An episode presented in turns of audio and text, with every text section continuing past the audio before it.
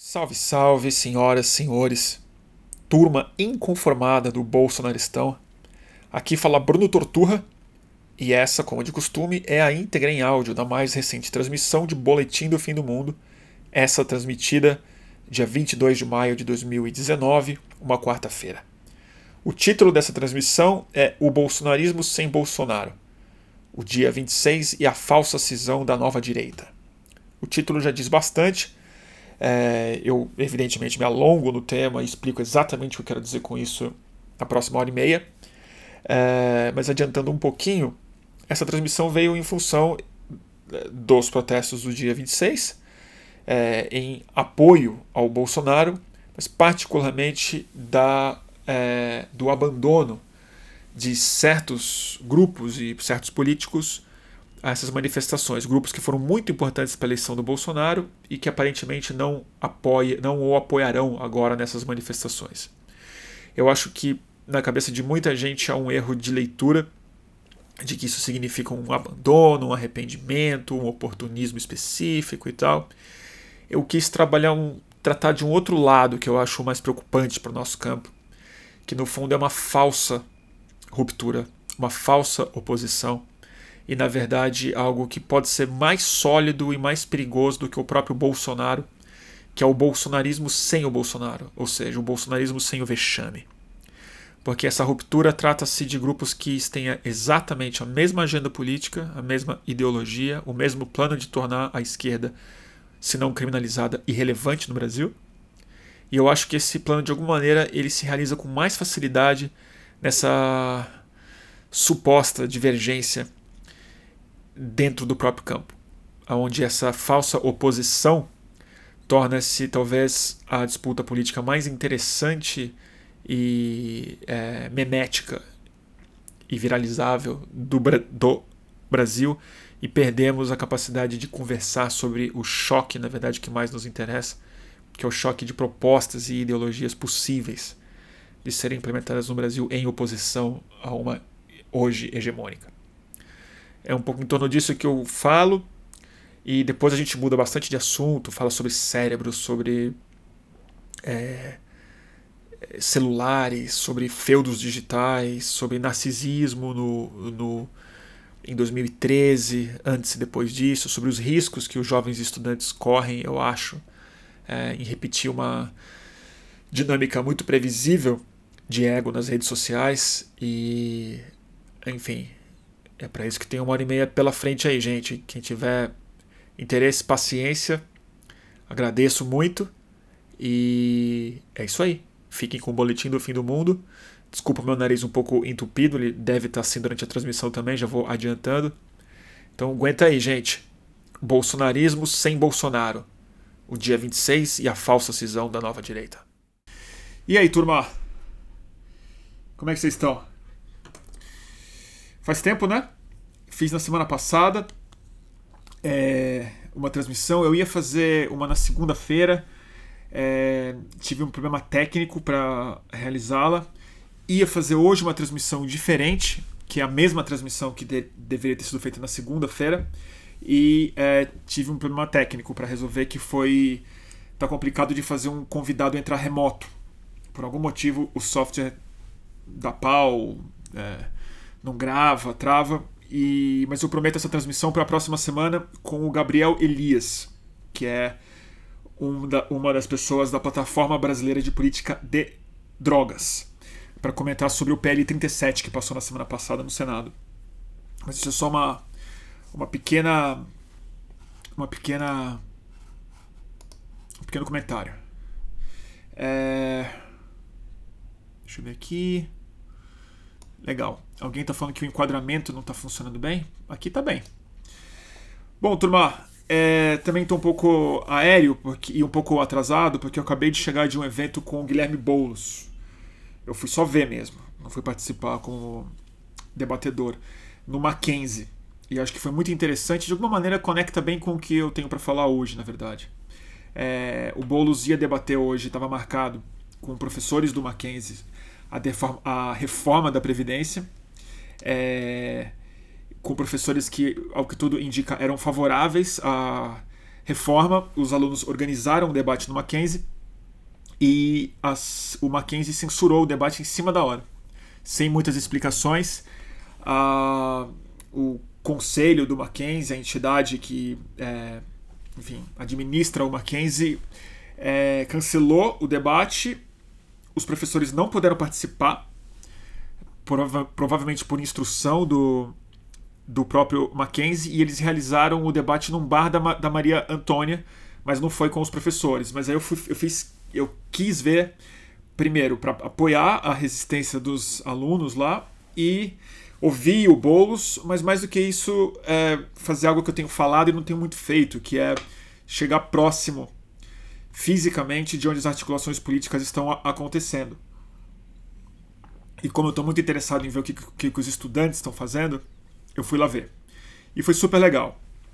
É, os alunos super interessados, super engajados e organizados. E curiosamente, foi interessante ver, foi um rapaz que se disse ex-membro do MBL, mas ainda assim com uma pergunta muito crítica à posição do Boulos em relação à reforma da Previdência, o que foi interessante ver.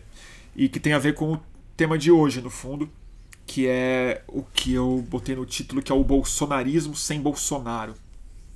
Então eu vou tentar é, organizar minha cabeça aqui, porque como eu falei, eu não cheguei em cima da hora, já atrasado, não tive nem tempo nem de tomar nota aqui. Mas é o seguinte, todo mundo que assiste essa transmissão tá careca de saber que no domingo vai ter é, vai ter manifestação, né? Não estou chamando de protesto porque é meio estranho chamar de protesto a favor, mas existem manifestações a favor com certeza e é, essa foi convocada de maneira como é que eu diria? Subterrânea, de, porque eu não, não acho que ela é longe de ser espontânea mas também longe de ser esclarecida, longe de ter uma liderança clara de quem é que chamou e tudo mais. Mas a gente sabe muito bem como é que funciona a base da comunicação popular do bolsonarismo. Ela é, sobretudo, subterrânea, a gente já tem várias provas, indícios, matérias e depoimentos de como ela se organiza, muito baseada em bots, em redes que a gente não sabe exatamente quais são, partem dos subterrâneos para depois chegar à superfície mas esses bots acabam que empurram para é, frente é, as datas, os memes, as narrativas que é, a saber o quanto que né, serão bem sucedidas.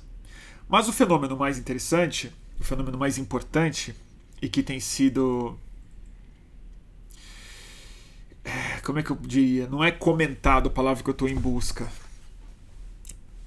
Espinafrado ou zoado, tira, muita tiração de sarro, muito comentário e tal, por parte da esquerda, que é o, o aparente abandono o, do barco, a aparente cisão que existe em uma base que ajudou muito o Bolsonaro nas é, eleições, de grupos e nomes e figuras importantes que viabilizaram o Bolsonaro como presidente da República na campanha e que agora às vésperas de uma manifestação que, entre outras coisas, é, falava sobre invasão do Congresso Nacional, fichamento do STF, é, junto com textos é, muito elucidativos sobre a ingovernabilidade do Brasil e tudo mais, que muita gente associa ao Jânio, mas que na minha cabeça às vezes bate muito mais um vento de.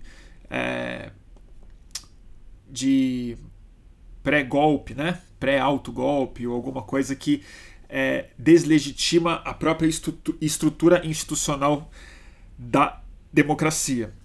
Todo mundo sabe, eu estou fazendo, fazendo uma recapitulação aqui, possivelmente fútil. Mas eu acho que grande parte do nosso campo está equivocado no debate. Eu acho. E vou tentar dizer o que, que por, por que, que eu estou achando isso. Tem duas vertentes aí que eu sinto que estão conversando, até que pacificamente, mas todos os memes, os comentários, os textos que eu li, as colunas que eu li, inclusive, giram nessa mesma órbita, né? De que certa ficha está caindo no bolsonarismo, certas pessoas estão arrependidas, grandes aspas aí, e há um, um grupo que fala não é hora de criminalizar esse arrependimento, não é hora de bater nessas pessoas, porque temos que enfraquecer o Bolsonaro de qualquer forma. Então, se o MBL abandona, ótimo. Se a Janaína abandona, ótimo. Se o Dória abandona, ótimo. Se a Fiesp abandona e por aí vai. Outra turma é a turma que aproveita para xingar mesmo. Fala, não foi falta de aviso, vocês, é, vocês são culpados por isso igual, é, e é hora de, enfim, tirar sarro. Né? Eu, na minha opinião, é o seguinte: eu não acho que é exatamente uma ruptura. Não acho mesmo. Eu acho que. E não acho nem que é um abandono oportunista, pura e simplesmente. É, eu acho que, de alguma maneira bem louca, ele é o aprofundamento de um aspecto fundamental do bolsonarismo. É, que é a aniquilação, se não é, física, que, que não, é, não parece ser possível no curto prazo, mas a aniquilação política, a aniquilação da relevância política de uma oposição de esquerda aos projetos que estão colocados como prioridade no Brasil. O que eu quero dizer com isso? A sensação que me dá é o que, é o que está acontecendo é o projeto do Bolsonaro mesmo, um projeto muito é, consistente, não viabilizável, mas consistente do ponto de vista ideológico e programático, é, ele não está em questão. Há uma cisão aparente de nomes, narrativas e, e, e, grupos políticos específicos, claro que de olho em fatias específicas do público, mais do que do poder público, mas do público em si, é, mas em que a oposição do bolsonarismo será o bolsonarismo de toda forma. Será uma disputa mais entre grupos e pessoas que estão de olho numa sociedade que está ficando mais esclarecida em relação ao vexame que o Bolsonaro representa, do que de fato um abandono do bolsonarismo. Então é isso que eu tenho, que eu estou falando, que é o bolsonarismo sem o Bolsonaro. E aí é, é, claro, existem mil coisas que relativizam isso que eu acabei de colocar. Eu não acho que é um valor absoluto. Eu só acho que é uma é um ponto bom da gente conversar sobre, que é o que eu queria falar hoje, hoje especificamente. Eu tive a a infelicidade, mas ao mesmo tempo o, a oportunidade, o privilégio de alguma maneira, de frequentar muitas manifestações bolsonaristas ao longo do ano passado e até antes disso. Antes do Bolsonaro ser colocado como o Messias dessa turma, eu vi isso aparecer de maneira muito clara desde 2013, 2014 principalmente, com as comemorações do golpe. Já falei disso por aqui, não vou me repetir muito. Mas, sobretudo, na, na no último mês, é, depois do acirramento das manifestações públicas depois do ele não. Né, da, quando a turma viu que o Bolsonaro ia ganhar, provavelmente ia ser o presidente, houve uma reação civil de rua. E eu frequentei, filmei, registrei bastante do MBL, do Dória, da Janaína Pascoal, do Lobão, da Fiesp. É, registrei bastante stories é, de pessoas da elite que gravamos isso de pessoas da elite que apoiaram Bolsonaro de maneira ferrenha, de que receberam ele em casa, ele ou o grupo dele. Pessoas que relativizaram isso de maneira muito acentuada, muito clara, muito absurda na imprensa. Né? É, os editoriais, a linguagem como se cobria o Bolsonaro na, no primeiro e no segundo turno e tudo mais.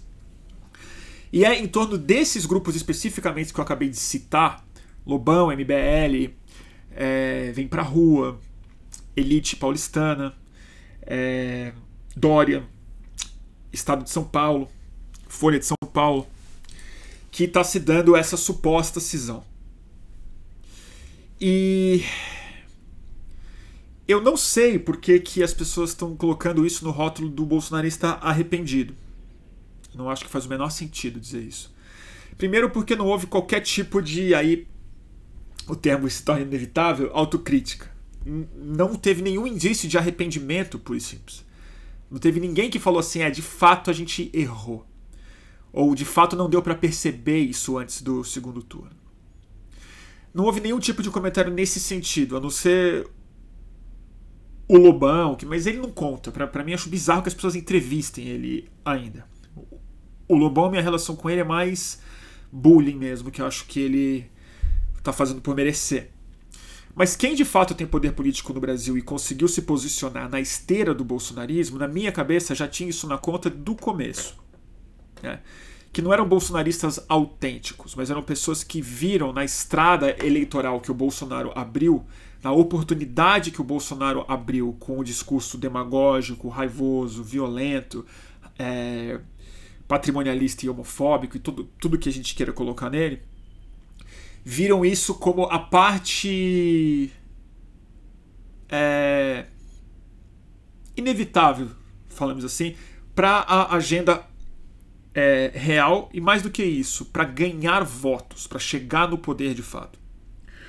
O que está incomodando essas pessoas agora não tem nada a ver com. É, com uma falta de clareza no primeiro turno, no segundo turno. Tem a ver para mim com que algo que estava sempre na conta. Na hora que for possível, vamos tirar o vexame da frente. E é aí que eu quero chegar um pouco. É, eu acho que o motivo pelo qual as pessoas não estão indo para a rua no domingo não tem nada a ver com a, o cinismo que o MBL está tentando, tá tentando colocar na, nas redes sociais dele. Nem a Janaína Pascoal está sendo extremamente cínica de falar que o momento pede respeito às instituições, estão querendo criminalizar a política, não se pode falar em fechar o Congresso, o STF. Isso estava sendo falado no segundo turno com essas pessoas no palanque. O que eu acho que essas pessoas estão querendo se afastar, na verdade, é do vexame. É só isso. Porque é o vexame, só o vexame, que está enfraquecendo o Bolsonaro na hora que ele inevitavelmente foi colocado no maior holofote do Brasil, que é a presidência da República.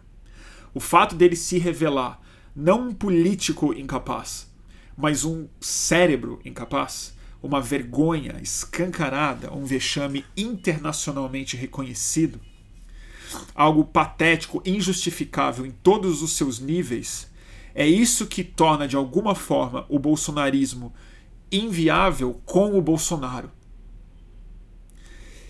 E fica cada vez mais claro que para o bolsonarismo funcionar, o projeto não só econômico, não só do Paulo Guedes, não só a ampliação de reformas, mas inclusive o projeto ideológico mais violento e é, excludente do bolsonarismo, que é a, é a radicalização ideológica da polícia, que é a repressão física e econômica de universidades e pensamento crítico, que é jogar a, a, esquerda ou na criminalização através da organização de mobilização social de fato, ou na irrelevância política do ponto de vista institucional.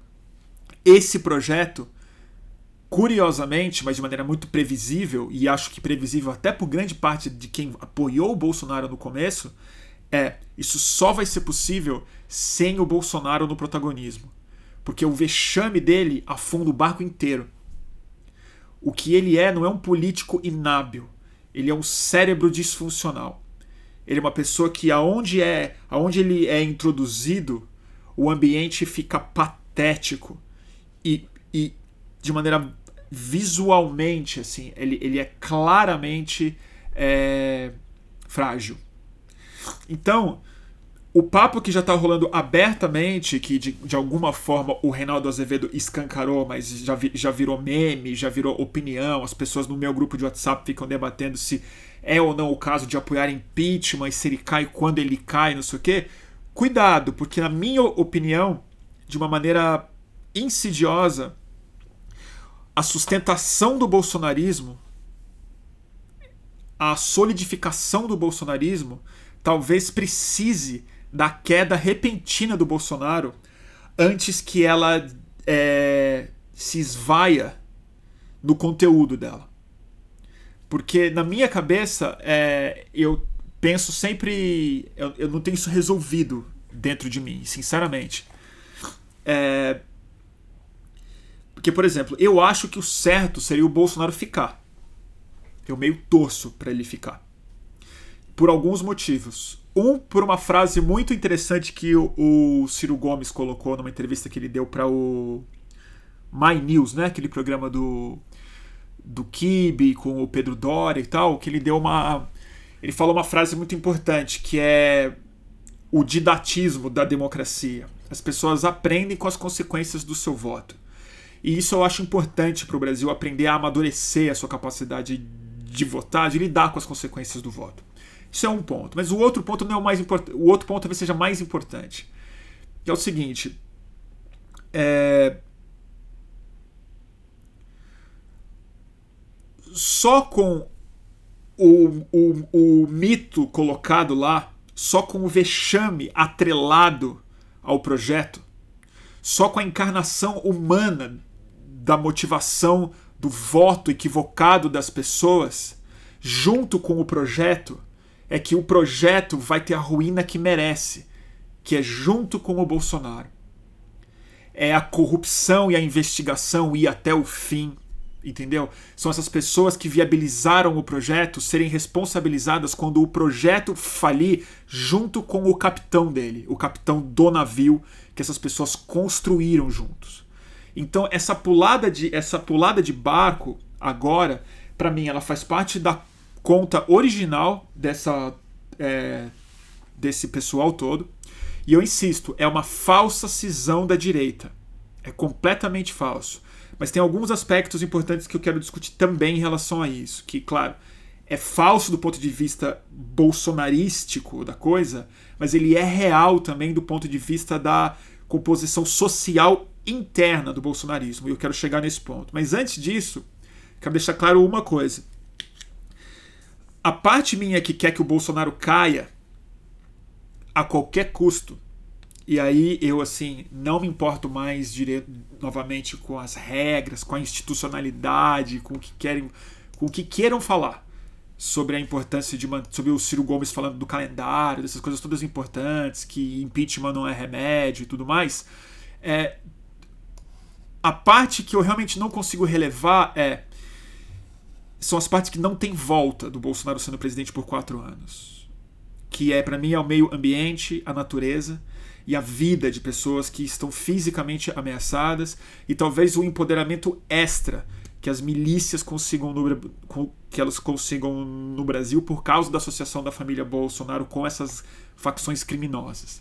Isso de fato coloca a coisa numa, numa, numa, num patamar diferente. Mas vamos deixar isso de lado como se fosse possível e falar sobre algo que vai acontecer no domingo, que eu acho interessante. E eu queria ir pra rua, mas eu acho que eu não vou poder ir pra rua. Eu sempre fui, é, mas dessa vez eu tô achando que vai ser mais perigoso do que o normal. Então eu tô pensando de fato em infelizmente não ir. É, porque eu acho que. Opa, peraí. Deu, uma, deu um pau aqui no, na minha câmera. É, porque eu acho que o que vai acontecer, por conta da, da não adesão de movimentos que, bem ou mal, mobilizam pessoas, como a MBL, como, como Vem Pra Rua, como partidos políticos, como a Janaína Pascoal e tal, o constrangimento dessas pessoas, o constrangimento de uma boa parte das pessoas que votaram no Bolsonaro, que agora estão meio não querendo sair na foto, vai filtrar o bolsonarismo so social e de alguma maneira muito interessante e perigosa. Quem vai pra rua no domingo é a nata, ou melhor falando, é o churume bolsonarista. É o que sobra depois da garimpada.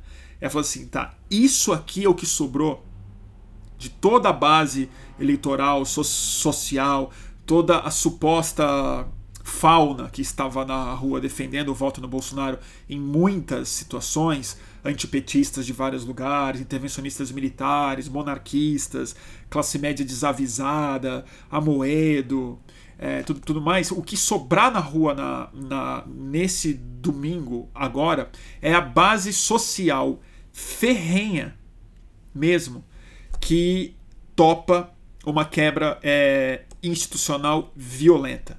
Essa é a turma que de fato está com a milícia, está com a polícia, está com o Flávio Bolsonaro, não importa o que seja feito, turma quer comprar fuzil mesmo. Então, é, eu acho que vai ser interessante a gente ver pela primeira vez manifesto na rua o bolsonarismo. É, não é autêntico a palavra. É o, é o rachixe bolsonarista. É o THC puro bolsonarista. Assim. É só o princípio ativo deles mesmo. E o tamanho dessas manifestações, e mais importante do que o tamanho delas, a pulverização delas no Brasil vai ser interessante de se ver. A gente vai ter uma dimensão interessante de ver até que ponto os robôs conseguem montar uma base social bolsonarista é, física, analógica, quando o que está em jogo agora na rua não é mais uma eleição, não é mais a volta da esquerda ao poder. Então isso vai ser interessante de se ver. Vai ser interessante ver o que já está acontecendo, como é que na rede social é, esses grupos que romperam, entre grandes aspas, eu estou usando essa palavra é, porque não tem outra, que, enfim, supostamente romperam com o Bolsonaro nessa manifestação, como é que eles vão se entender. Mas isso que a gente está comendo pipoca vendo, dando risada muitas vezes, eu mesmo dou muita risada, é o risco que eu acho que a gente está correndo seriamente é que a oposição ao bolsonarismo vai ser o próprio bolsonarismo. E é o jeito dele se estranhamente se viabilizar de maneira mais duradoura e não ruir entre si. E é isso que eu acho que tem alguns indícios bem importantes disso. Por exemplo, o Dória. O Dória é um cara que eu vi na rua. É, tem esse vídeo, não postei ainda por questões. Eu tomei em dúvida se eu posto ou não posto. Enfim. Mas é, eu vi ele na rua. O Dória junto com o MBL, há uma semana antes da eleição. Bolsonarista ferrenho, falando literalmente de expulsar a esquerda do Brasil. Aqui não vai ter espaço para a esquerda, acabou essa história. O MBL falando pro Dória que tem que é, invadir o PSDB, arrancar o FHC e o Serra de lá de dentro, porque eles são socialistas e tudo mais, que tem que ocupar os, os, os partidos e quebrar eles por dentro mesmo. O. Enfim, acho que eu deveria botar esse vídeo no ar, né? Acho que era importante. Enfim, tudo isso para dizer. O Dória, que agora tá todo de republicano, não vou cortar a verba de educação, não vou, vou ter uma secretaria de cultura, ter um conselho de cultura com notáveis, com, com, com, com gente com respaldo na sociedade, não vou aderir à manifestação de domingo, é importante que o presidente faça isso e aquilo. A matéria mais importante sobre isso, que, que revela o que eu estou querendo falar, sobre a destruição da esquerda nessa falsa cisão do Bolsonaro, é o que o Dória tá, fez e está tentando aprofundar hoje no partido dele com uma reunião de uma tentativa da, de uma ala mais à esquerda do PSDB, que é uma ala muito tradicional tucana, na verdade, social é democrata de fato, que fez uma reunião informal fora do diretório do partido, em que foi convidado Haddad, a, acho que mais alguém do, da esquerda, não sei quem, para essa reunião com os tucanos, para uma conversa preliminar da montagem de um campo suprapartidário, mas democrático, preocupado com as quebras, com as quebras institucionais e com o discurso é, que vem avançando no Congresso Nacional. O Dória ficou sabendo disso e conseguiu, por ser hoje o Tucano com o cargo mais alto executivo no Brasil, é, começar um processo de afastamento, talvez de expulsão das pessoas que organizaram uma reunião como essa, e tentando impedir qualquer tipo de conversa do PSDB com partidos de esquerda ou de centro esquerda na composição de uma possível resistência aos é, anseios mais autoritários do Bolsonaro. É disso que eu estou falando. Ou seja, o centro é atirado à esquerda e irrelevante. E a conversa fica entre o bolsonarismo com o próprio bolsonarismo, se ele vai funcionar melhor com ou sem os bolsonaros. E o que, que eu quero dizer com o bolsonarismo? Não é só a agenda Paulo, é, Paulo é Guedes, nem a questão ideológica que eu insisto sempre, que é, para mim é crucial, que é a ideologia, a ideologia policial, avançar na sociedade e tudo mais. O bolsonarismo, a essência dele, e por isso que ele precisa da reforma do Paulo Guedes, é por isso que ele precisa da polícia politizada, é por isso que ele precisa da criminalização da, da esquerda, é assumir a autoridade da economia de mercado, do acúmulo de capital capitalista mesmo, à frente da democracia. É transformar a democracia, a participação pública, a ideia de público, a ideia de comum, a ideia de comunidade em irrelevante para os interesses de uma super é, estrutura econômica e ideológica. E eu acho que o vexame é a maior é o maior empecilho para isso acontecer. É o vexame, na verdade, é um ministério patético, é isso tudo que está colocando o bolsonarismo em xeque, porque ele vai de vexame em vexame perdendo base social real. Então o que está em disputa não é, não são projetos diferentes. É o vexame do Bolsonaro que está erodindo pouco a pouco a base social da qual vai da, da qual vai ser necessária ao MBL, ao Dória, a Janaína Pascoal, ao Witzel, ao Ratinho Júnior, à Igreja Universal, a todo mundo que entende que agora começou um longo ciclo onde eles vão ainda chegar lá no poder. O Bolsonaro é uma transição, na verdade. E pelo, e pelo aceleramento do vexame dele, e pela não recuperação econômica súbita, esse essa fase de transição vai ter que ser muito mais curta do que o, do que o desejável até. E assim, não normalizemos isso, porque na hora que o vexame sair da frente, é tudo o que a turma sonha.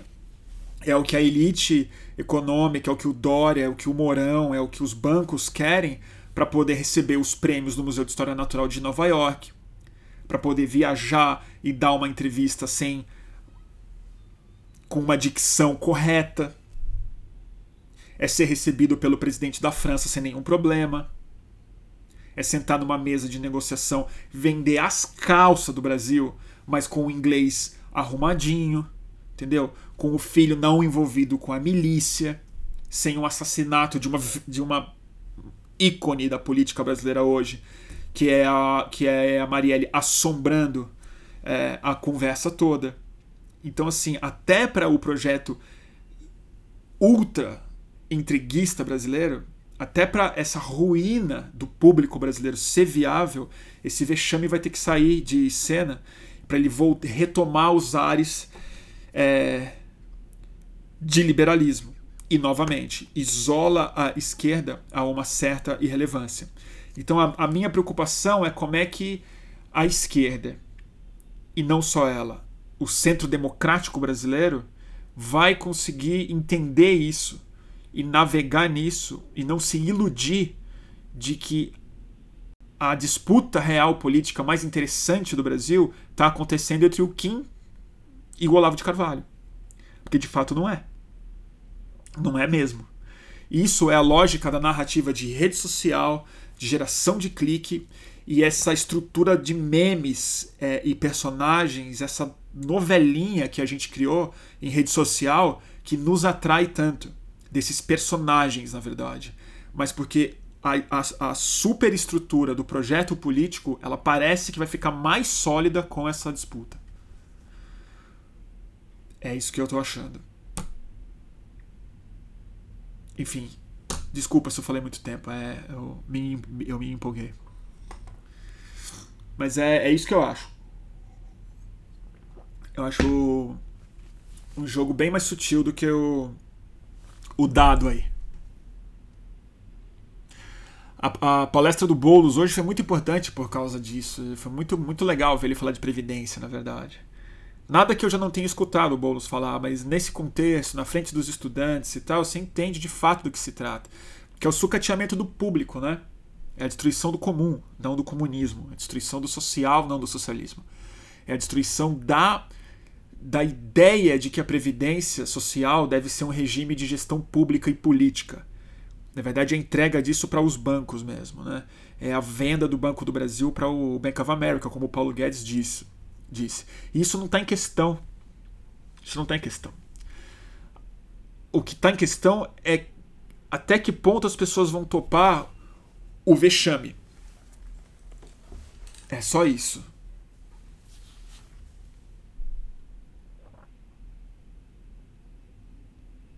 A Maia fez um comentário bom. Acho que é sutil, mas bem óbvio. Eu também acho. Eu acho bem óbvio, na verdade. É. Deixa eu ver aqui.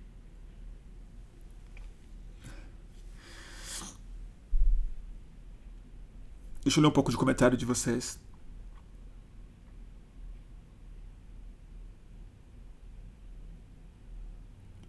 O Gabriel está fazendo um comentário aqui. É mais fácil entrarmos num estado de golpe civil ditatorial do que a volta da democracia burguesa aparentemente estável de outrora. Eu não sei, cara. Eu acho que a, o que está acontecendo, Gabriel, eu acho. E já é quase um consenso isso entre pessoas, né? Não é, um, não é algo nada original que eu vou falar. Mas é a. É o aprofundamento da incompatibilidade entre a democracia liberal, entre a democracia da burguesia mesmo, e é, a atual fase do capitalismo a consolidação do capitalismo em superestruturas oligárquicas internacionais muito concentradas. A criação da classe dos bilionários. Né? Isso é uma grande novidade na humanidade. Né? Assim, essa, é, é muito concentrado, mas já é um número suficiente de bilionários no mundo que se compuseram como uma nova monarquia financeira. Né? Eles são donos de reinos econômicos agora. Né? Eles têm nuvens e propriedades de dinheiro e tal em todos os países do mundo. São impérios econômicos na mão de pessoas que a gente não sabe bem quem são. Ou mais do que isso, a gente sabe quem são, mas a gente não tem nenhuma incidência democrática em cima deles. Eu acho que essa incompatibilidade está extremamente colocada. E eu acho que o que está em risco não é exatamente um regime ditatorial clássico, bota na cabeça, mas é a limitação extrema do escopo é, político é, aonde a democracia vai conseguir fazer escolhas de fato.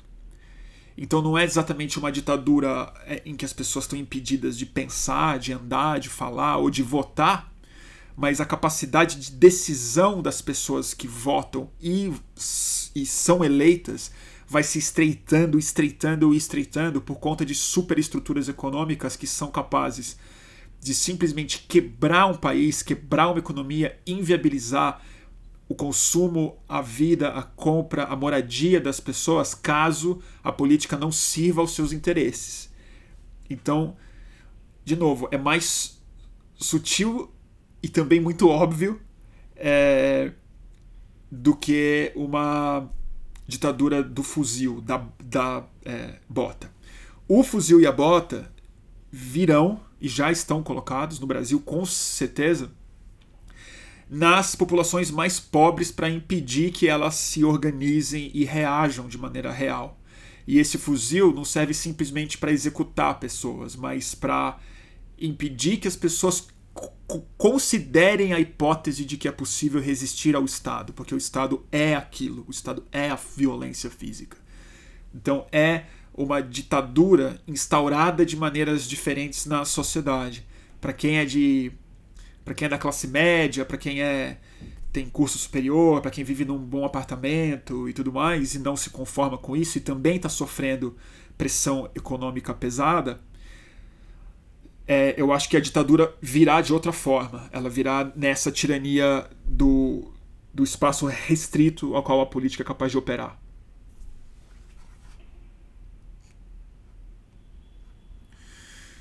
Eu tenho, eu tenho a impressão.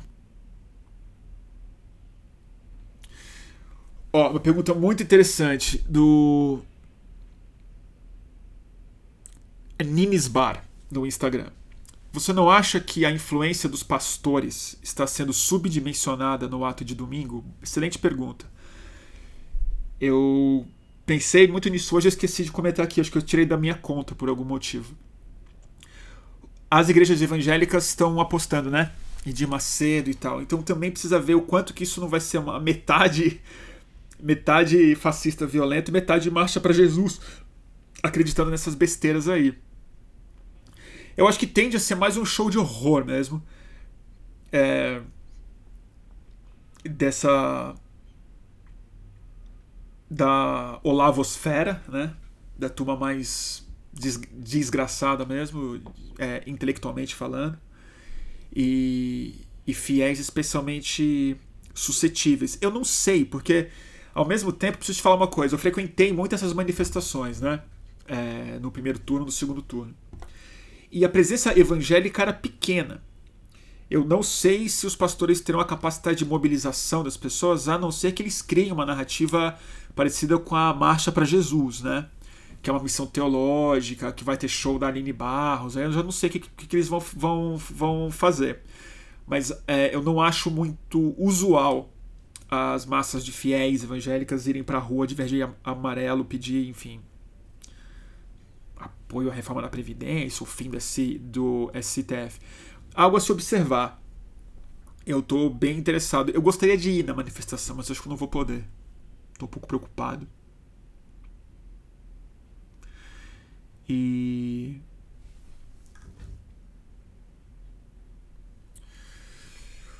Tem muita coisa, né?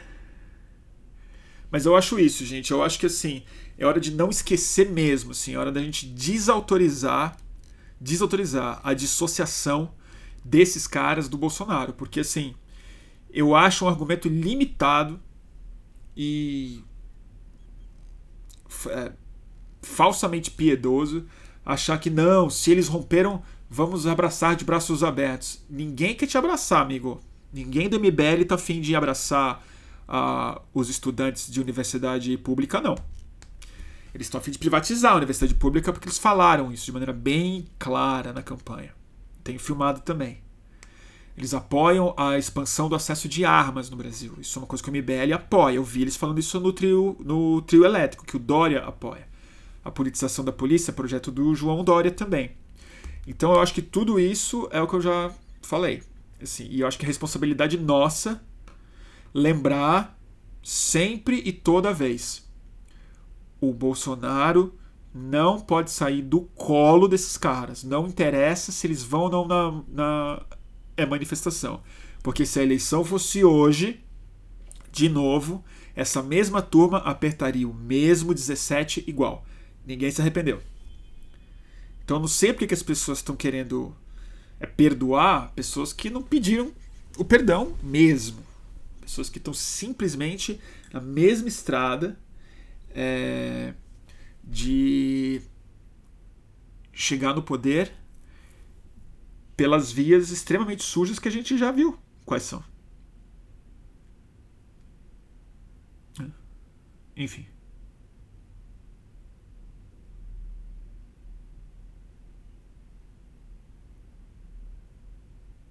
Deixa eu ver. Ah. Deixa eu ver. É isso mesmo, gente. É vergonha que o pessoal tá passando. É vergonha.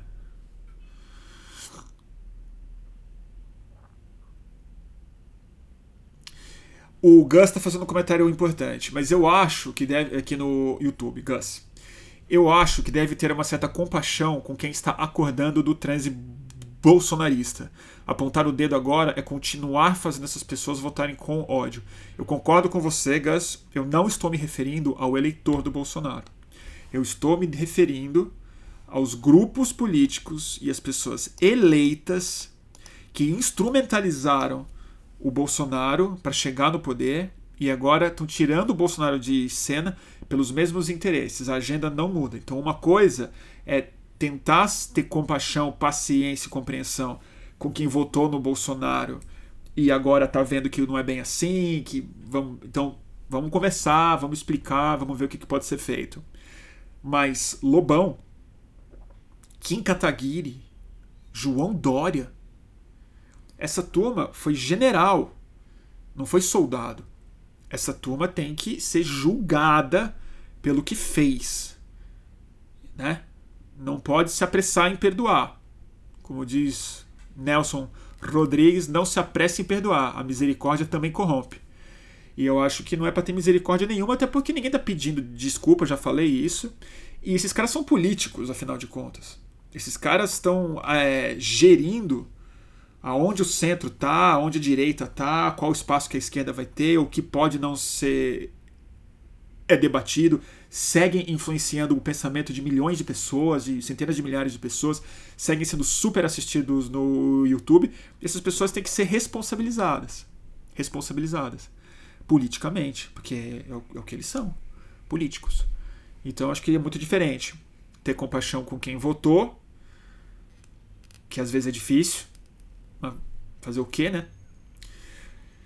Agora, com quem pediu voto, com quem organizou, com quem criou essa onda, né? Com quem criou essa onda, com quem, criminali com quem criminalizou a política. O MBL tá falando de fechar o STF na Paulista, eu tenho filmado, com Dória no palco. E agora vem se fingir de republicano. Temos que respeitar a política, estão criminalizando a política pela madrugada, né, gente? Não. A Janina Pascoal tem grandes ambições, gente. Ela quer ser prefeita de São Paulo, presidente do Brasil. Kim Kataguiri também. E tudo bem querer. Eu, eles, têm, eles, têm, eles têm o direito. A gente só que não pode, achando que tá tirando sarro deles, achando que tá rindo deles, que tá irritando eles, fazendo exatamente o jogo que eles esperam que a gente faça. Que é achando que o bolsonarismo rachou. Porque não rachou coisíssima nenhuma. Talvez tenham rachado com o Bolsonaro, isso é outro assunto, mas o bolsonarismo não rachou.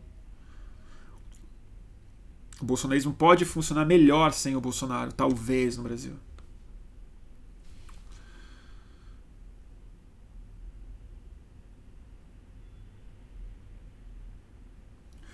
É, alguém está perguntando o que, que eu achei da.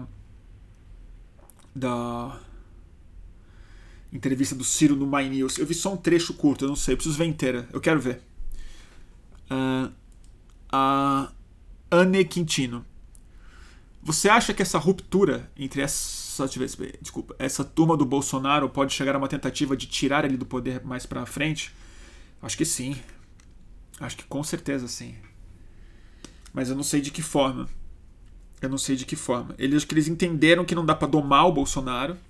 Eles entenderam que a economia é, não vai se recuperar. Ó, né, não vai se recuperar com um gabinete de limítrofes. Na verdade, é um elogio o limítrofe, porque eu acho que eles passaram do limítrofe, eles já estão do lado da.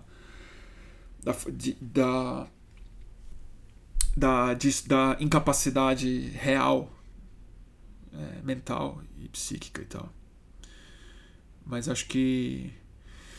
Eu acho que. Eu não sei o que pode acontecer. É que nem. Acho que é o. Não sei que, quem tem essa frase que eu acho boa. Tudo pode acontecer, é, inclusive nada.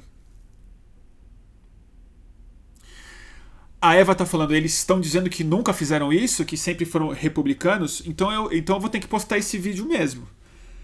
Porque o vídeo que eu tenho, eles falando que tem que acabar com a STF, que lá é, uma, é um bando de. É um bando de canalha, que não sei o quê, que o povo tem que ir pra rua toda vez que o STF não fizer a vontade do povo. Tenho filmado, tenho filmado o Dória falando que não vai ter espaço para a esquerda, que o Brasil não pode ter cubano no Brasil, ele falou isso. Aqui não vai ter espaço para cubanos, disse João Dória. É, isso tudo tem que ser bem lembrado, bem cobrado.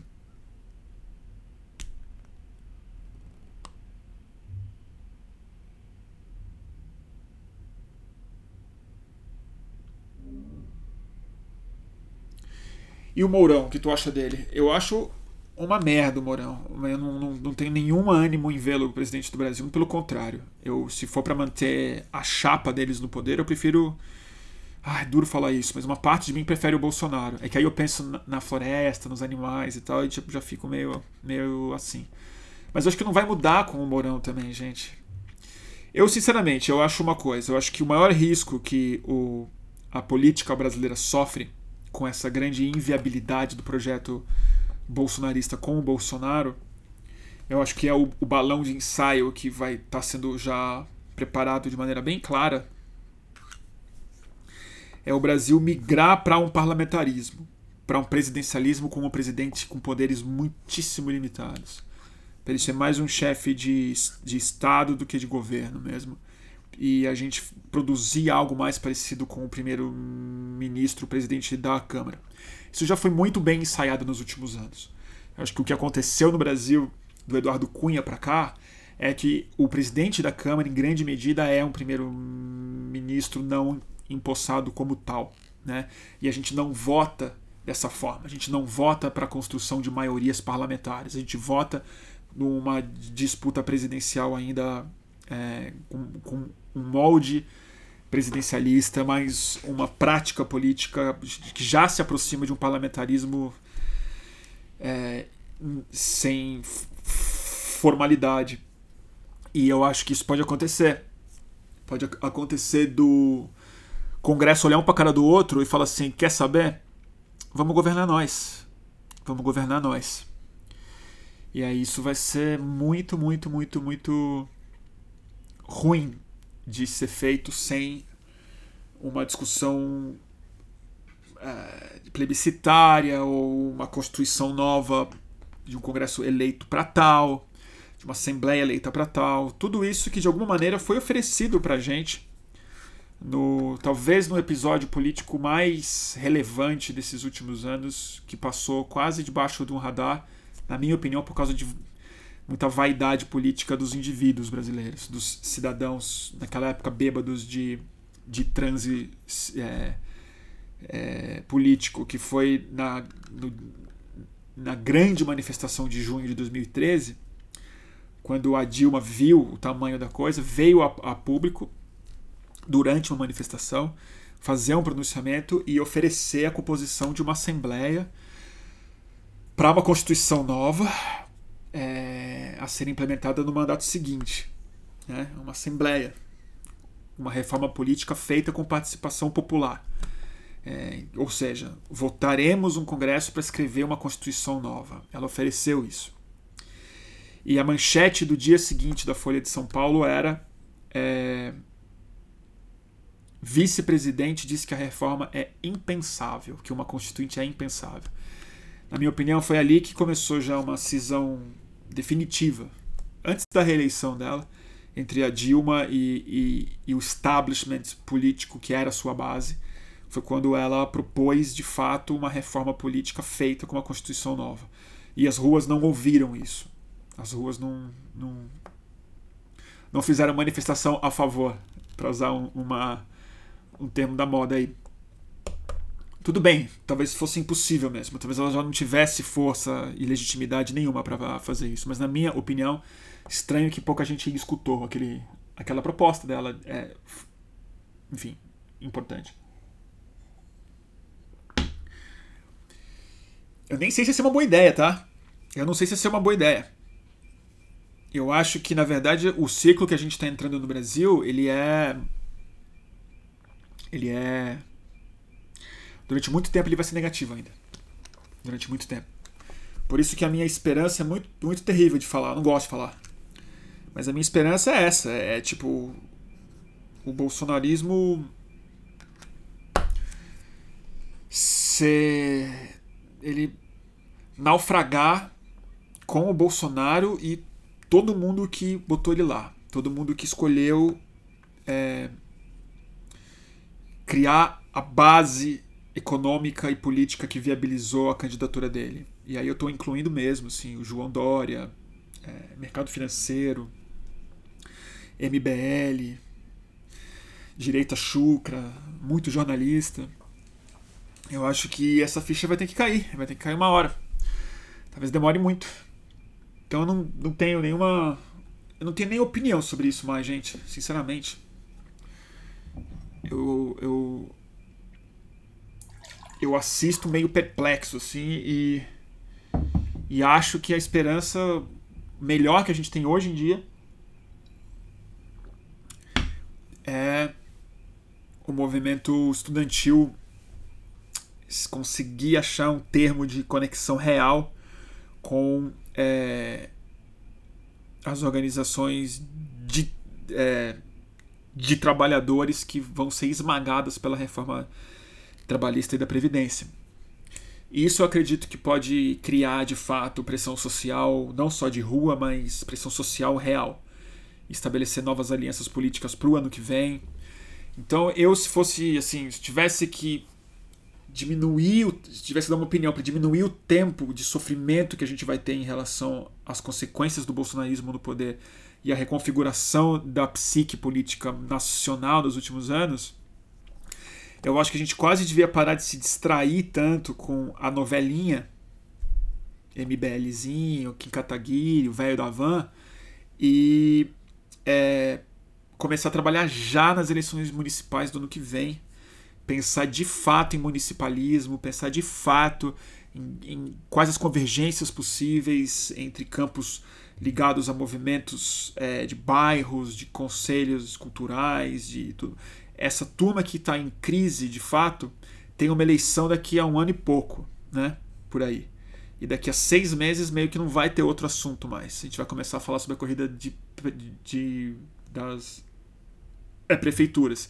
E isso vai ser um termômetro muito sério para o que vai acontecer daqui a em 2022, porque a gente sabe que o grande ensaio do do bolsonarismo, na verdade, foi a eleição de prefeito que o Dória ganhou aqui em São Paulo, que o Crivella ganhou no Rio de Janeiro. Teve uma, uma, uma grande onda é, que, pra, que, na minha cabeça, já serviu de alerta muito forte. Em 2016, por causa do é, Dória e do que aconteceu, eu, já achava que o Bolsonaro ia ser presidente, porque era uma subida. Então acho que se a gente quiser pensar estrategicamente, talvez seja mais interessante a gente começar a pensar em mudar substancialmente prefeituras e câmaras municipais, porque em pouco tempo é, o, o sentido do público, da esquerda, de projetos sociais, de participação civil, pode ser recuperado do ponto de vista eleitoral e da cabeça das pessoas com bons exemplos.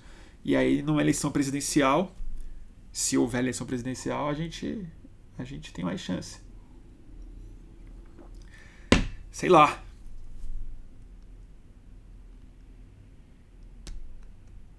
Né? Alguém tá falando do Zé Padilha aqui, que o Zé Padilha tem que ser responsabilizado. Eu acho menos. Eu acho menos. Acho, acho o Zé Padilha bastante diferente do, do MBL, por exemplo. Acho completamente diferente. Eu já falei um pouco disso. Acho que o Padilha. O mecanismo eu acho um absurdo, imperdoável, mas o Tropa, por exemplo, eu não acho. Eu acho um filme bem mal, mais mal, mais mal visto do que do que qualquer coisa.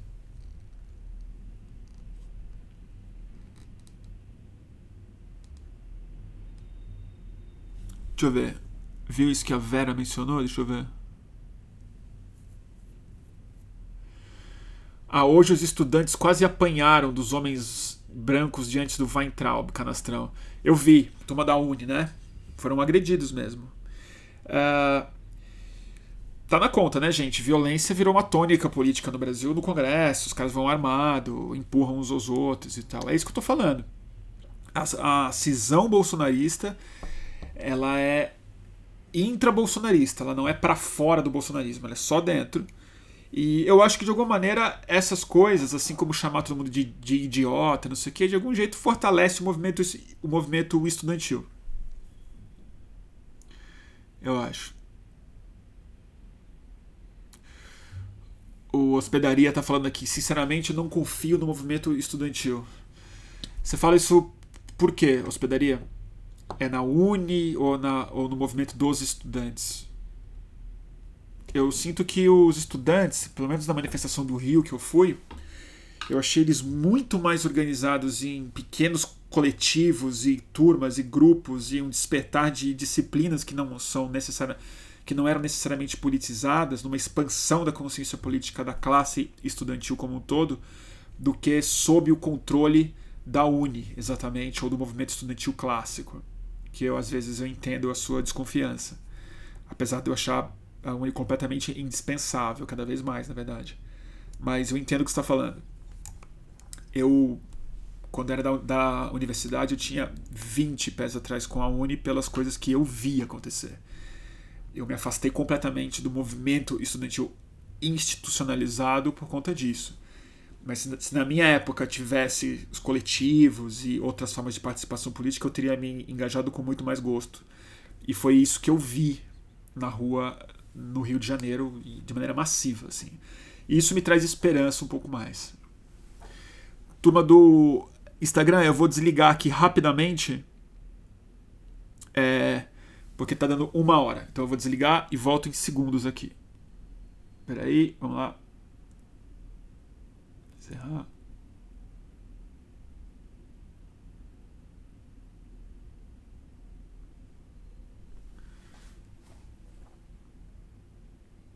Salve, salve. Tudo bem, turma? Voltando. Enquanto isso, eu vou lendo aqui o YouTube.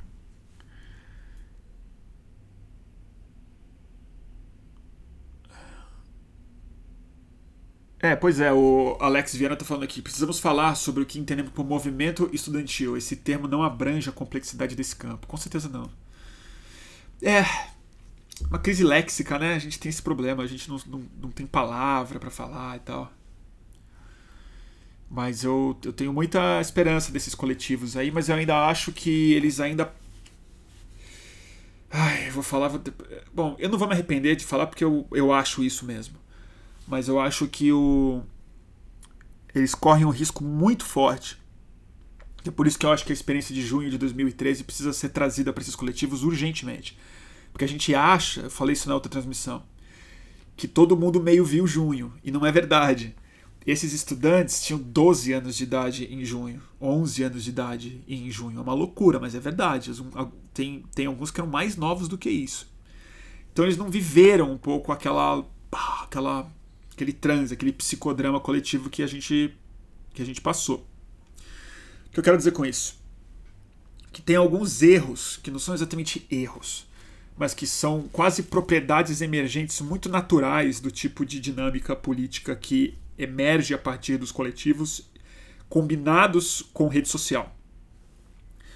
É, essa mistura explosiva do ponto de vista das das ruas e da, e da, e da temperatura da conversa política no Brasil e no mundo inteiro, que é a, é a é, junção do perfil com o cidadão político, ele traz dentro dele um, uma, um, um ovo de uma coisa muito implosiva para qualquer processo político, que é o narcisismo muito forte. Eu acho que esses coletivos, rapidamente, porque em questão de dias, minutos às vezes, você consegue de zero participação política virar um protagonista em rede social, ganhar like, é, se, se sentir personagem principal de uma história é, nacional.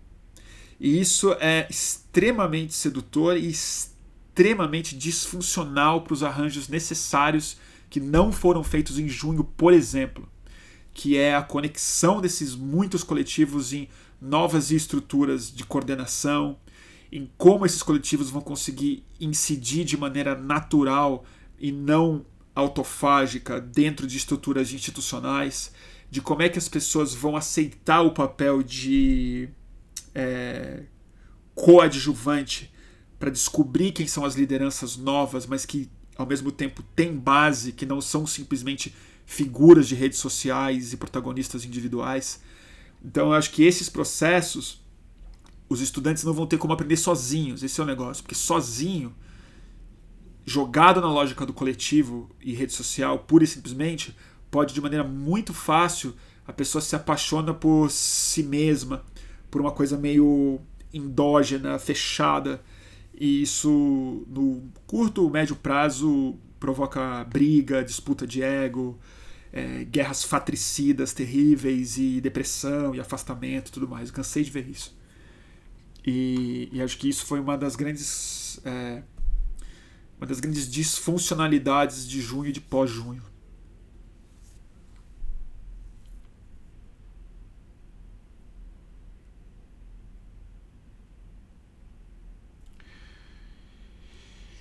Pamela tá falando, Junho de 2013 teve muitas camadas, não dá para resumir de forma superficial.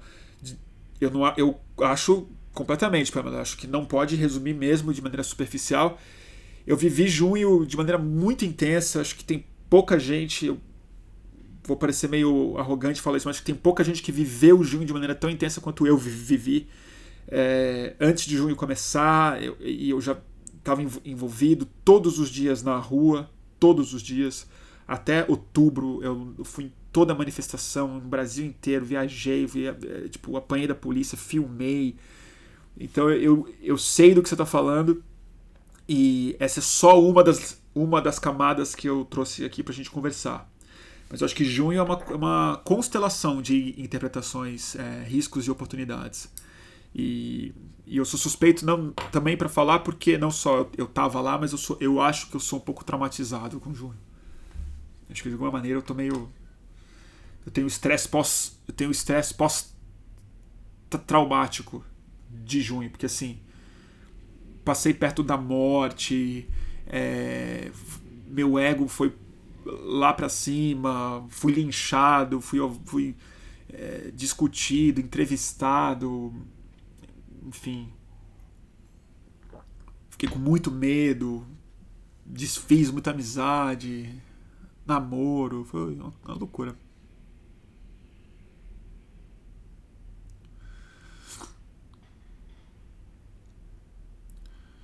O Rafael tá falando, isso aconteceu antes de 2013, na época dos Ocupais, acontecia muito, com certeza. Aliás, eu tava no Occupy Wall Street, né? Eu acampei lá.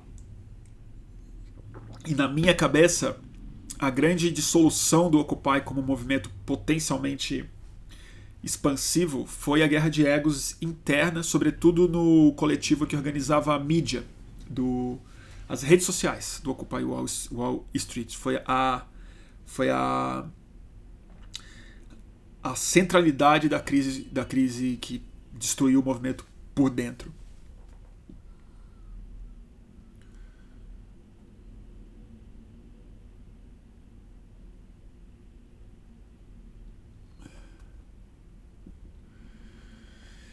Eu não vou discutir muito mais junho hoje, gente, apesar de ser um assunto super interessante, porque a gente vai entrar em junho daqui a poucos dias. E eu quero fazer uma série de transmissões sobre isso.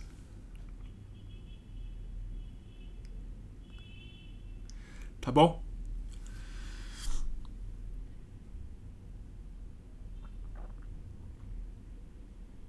E é isso aí. Mas as primaveras todas, né? As primaveras todas na minha cabeça, o componente implosivo delas, não o explosivo, foi o narcisismo. E foi pra, na minha cabeça foi a grande a grande questão. O narcisismo às vezes individual e o narcisismo muito bem descrito na literatura também do antiga psicanalítica, que é o narcisismo das pequenas diferenças, que é um termo que vale a pena procurar quem está interessado em entender um pouco do que eu quero dizer com isso. Narcisismo das pequenas diferenças. Esse e o narcisismo da selfie mesmo. E eu acho que agora, na verdade, o risco do narcisismo é até um pouco maior. Por dois motivos. Um deles é o próprio Bolsonaro. O fato da, do alvo ser tão. É, tão evidentemente vil, vilão, é, incorre automaticamente num maniqueísmo muito fácil de ser adotado. E é muito difícil tirar isso das pessoas, sobretudo as empolgadas numa resistência política genuína e tudo mais, de que do Bolsonaro tendo do outro lado, você não simplesmente assumir que você está do lado do bem, né? Isso em geral é uma coisa um pouco perigosa numa democracia, assim, você meio que é, entrar no jogo com uma superioridade ética e moral é dada por si mesmo, né? Auto-outorgada. Isso é, é, um dos perigos. E o outro eu acho que é, é, bem. Vai parecer besta, mas eu não acho que é. O outro é o Instagram. Como uma rede prioritária de expressão política hoje, ele cresceu muito. E eu acho que tem se tornado a principal expressão dos, do é perfil. Tem sido o Instagram, sobretudo para para rua, porque é imagem, imagético, né? Muito forte isso. E eu acho que de todas as redes sociais, talvez o Instagram seja que tem o, o a centralidade narcisista física, né? o espelho como interlocutor. É, é, e eu acho que isso produz um, produz um sujeito político completamente diferente de outras plataformas digitais que de alguma maneira são também espelhos, mas não de maneira tão bem acabada quanto o Instagram. A live é uma dessas coisas que provoca isso de maneira muito é, objetiva e mais do que isso o, o stories que, que dispersa completamente a, a cronologia dos fatos e coloca os, as histórias como muito como, como, como transitórias e voláteis, melhor falando. Então, é, você perde o sentido um pouco de continuidade e vira simplesmente uma reprodução de novos instantes de ação política. E eu acho isso muito perigoso para a construção do tipo de coisa que a gente precisa, que é essencialmente estruturas organizacionais funcionais, experimentais, capazes de indexar coisa, capazes de lembrar coisas, capazes de registrar coisas, capazes de produzir história mesmo, em tempo real e, e no tempo cronológico. Eu acho que o tipo de rede social que a gente tem, o tipo de cabeça que está sendo produzida a partir delas, não ajuda.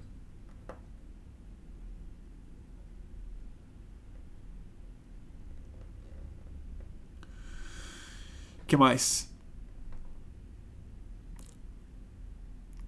O MLZP está falando um negócio interessante aqui. Procurem os hackspaces das suas cidades. Vejam se não tem nenhum curso de cibersegurança. Precisa muito disso, gente. Precisa mesmo. Mesmo.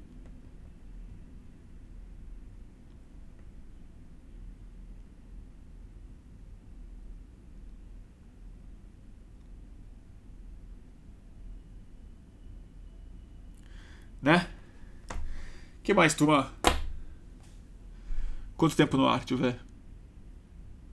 Uma hora e quanto? Deixa eu ver. Comecei às 10 e 15 Não. Não, 9 e meia, né? Uma hora e 20.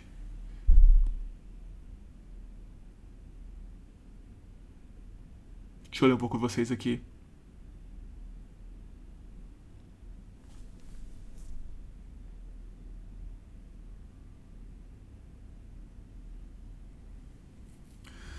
Votação do COAF, né? Eu não vi a votação. O Juliano está perguntando aqui. Eu não vi a votação. Deixa eu ver. Eu notei umas coisas aqui falando com vocês. Deixa eu ver se tem alguma coisa que eu não deixei de falar.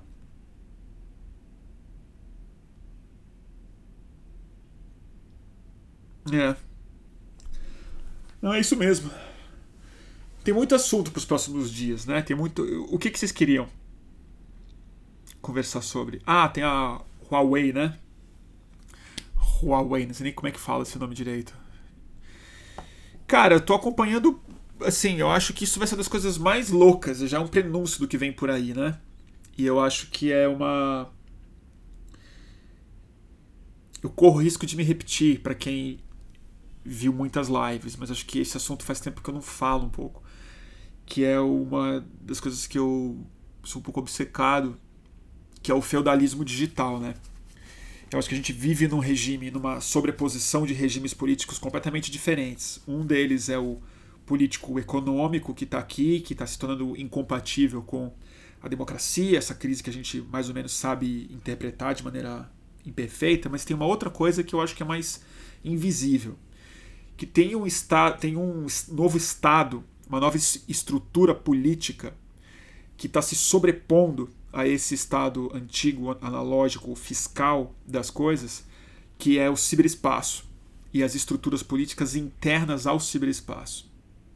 A gente está vendo alguns episódios muito interessantes. Por exemplo, a Amazon vai ganhar o domínio .amazon, não www.amazon.com, mas em vez de um .com, um .amazon.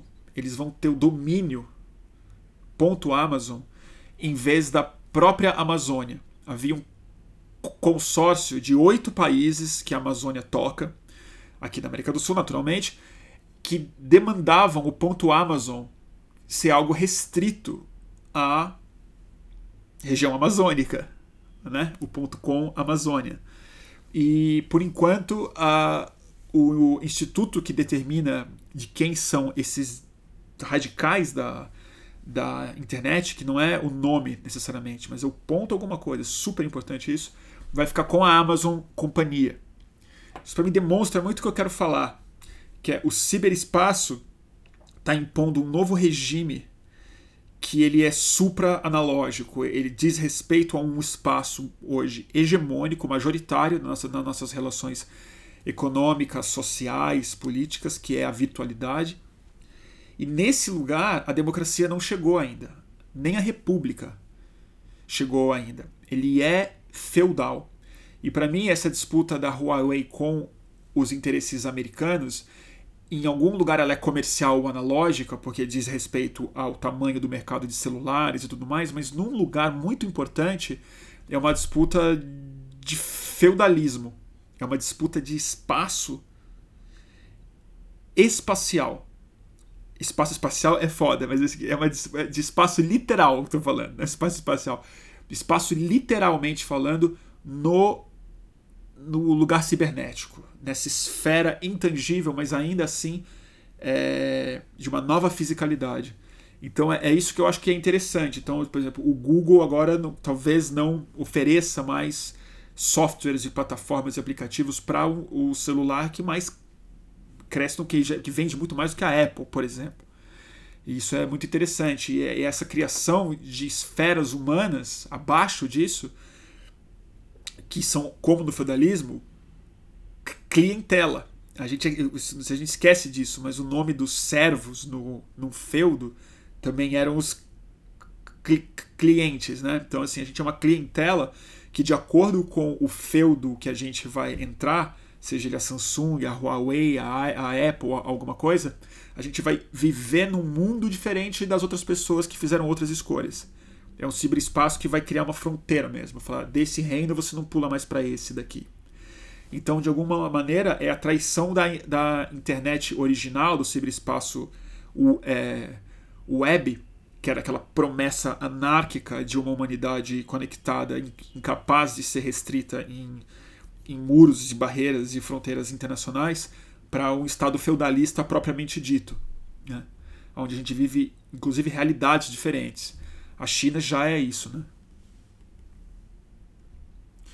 E, ah, é, e tem a, e como o Pedro Henrique bem colocou, mas aí eu já não sei falar sobre isso muito bem, porque eu, sou, eu tô meio leigo, que tem a ver com a implantação de rede 5G, né? Quem vai, quem, quem vai ser dono disso? Quem vai ser hegemônico nisso? O Eduardo se lembrou bem de um negócio que é o backdoor, espionagem, é, tudo isso é, é muito importante, mas a gente também é outra guerra que a gente perdeu, né? que é, já falei disso muitas vezes, que é a politização do código. Enquanto a gente não transferir a nossa cidadania física para o nosso nossa presença digital e se conformar com esse perfil do Zuckerberg e cliente do Google, vai ficar difícil. Aí meio que a gente vai assistir a uma guerra e fazer escolhas como consumidor, não como cidadão. Então a gente vai escolher, a gente vai ter influência sobre isso na medida em que a gente compra um ou outro produto, mas não na medida que a gente, a gente estabelece sobre quais regras e parâmetros esses produtos vão ter que ser produzidos. Então é isso, um, um, um smartphone hoje, né, se você pensar, ele não é exatamente um produto, né? Ele não é exatamente uma ferramenta. Em um lugar muito essencial, ele é uma extensão do seu corpo e da sua mente ele é o portal físico do seu corpo e é mente para esse ciberespaço, para esse lugar de inúmeras relações, possibilidades, é, conversas, economia, compras, trocas, locomoção, é, registro. Então ele não é exatamente um produto, ele é uma porta, ele, ele, ele é uma. Falta um nome para isso na minha cabeça, talvez exista, mas é uma. Ele é um instrumento é, muito mais ligado a, a sua vida civil do que a sua vida de consumidor. Ele não é uma camisa exatamente, ele não é um, um, uma, uma caneta, né? Ele é um, ele tem um papel central na nossa vida real e, e por isso que ele tem que ser politizado dentro dele, o código dele, a, o que ele nos oferece, o que ele deixa de nos oferecer e a regulação ainda é feita de maneira muito como um produto, como se um produto fosse, né? Não como se ele fosse um instrumento político real, é, uma nova instância do cidadão, né? No mundo. O HP tá falando é um meio, né? É, talvez seja isso mesmo, né? Um meio. É que eu não sei, ele é diferente do conceito de meio antigo, né? Porque o meio antigo ele, ele fazia uma intermediação talvez mais verticalizada. O que eu quero falar é que tem alguma coisa corpórea no celular mesmo, alguma coisa física mesmo, né? Que ele é um sentido novo e ao mesmo tempo um vocalizador novo. Ele é ao mesmo tempo ouvido e voz, ele é ao mesmo tempo visão, né? E, e binóculo, ele é ao mesmo tempo uma câmera, ao mesmo tempo, enfim, o voyeur e o exibicionista, né? Sei lá.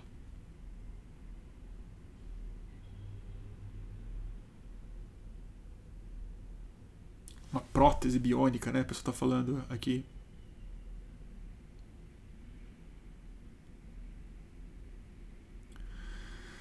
A Thaís está perguntando: você acha que em quanto tempo essa cyberpolítica consegue se sobrepor à política tradicional analógica pertencente ao homem hétero, branco, rico, etc?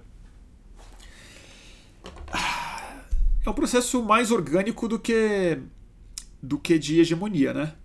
Ele é um projeto mais de, de sobreposição e enraizamento do que de revolução. Né? Já está entranhada o que tem acontecido nas eleições americanas, brasileiras, na configuração de novos cidadãos, novas, novas consciências políticas e tal.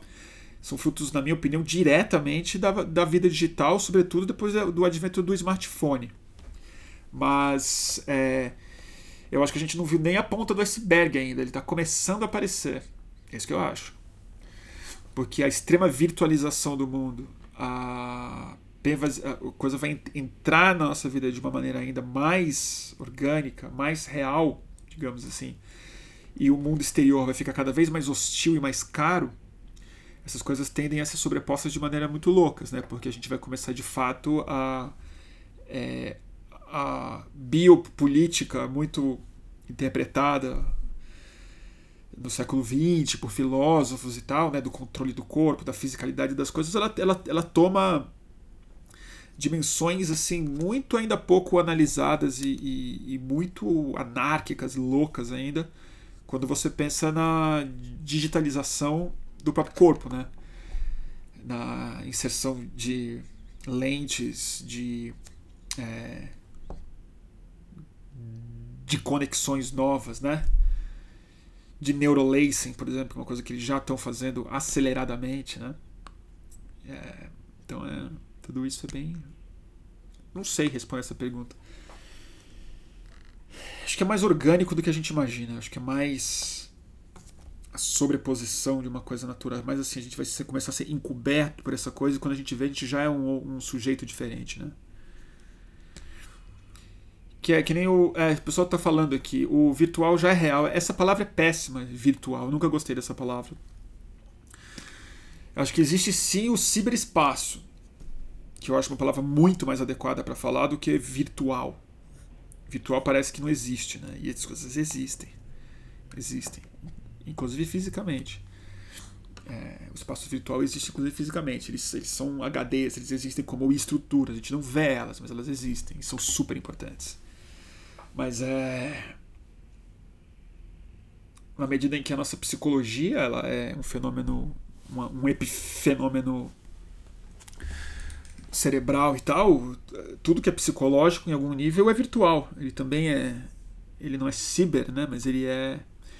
Ele está numa esfera não material né? da, da realidade. Para mim, o ciberespaço ele é exatamente. É, o encontro mais organizado que a gente conseguiu produzir até hoje das nossas esferas é, não físicas, né? nossas esferas mentais, nossas identidades, nossas projeções, é, é, enfim, Não virtuais, mas vocês entendem o que eu quero falar. Fantasmagóricas, né? O não tangível, exatamente. Não tangível.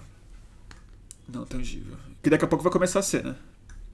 Isso eu quero dizer com neurolacing, né? com a produção de sentido físico. De, a gente vai, vai conseguir ter experiências cada vez mais ligadas à subjetividade e à qualia, né? a experiência realizada dentro do cérebro é, a partir de experiências que a gente tem no ciberespaço. Isso vai acontecer. Talvez na minha vida, acho que com certeza isso vai ser possível. Se eu viver o suficiente. Né?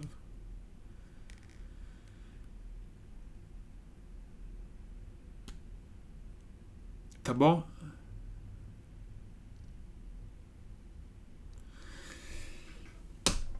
Que mais, turma? Puxado, né? Aff, Maria. Tô com uma sede que não passa hoje, né? Tá seco ar aqui.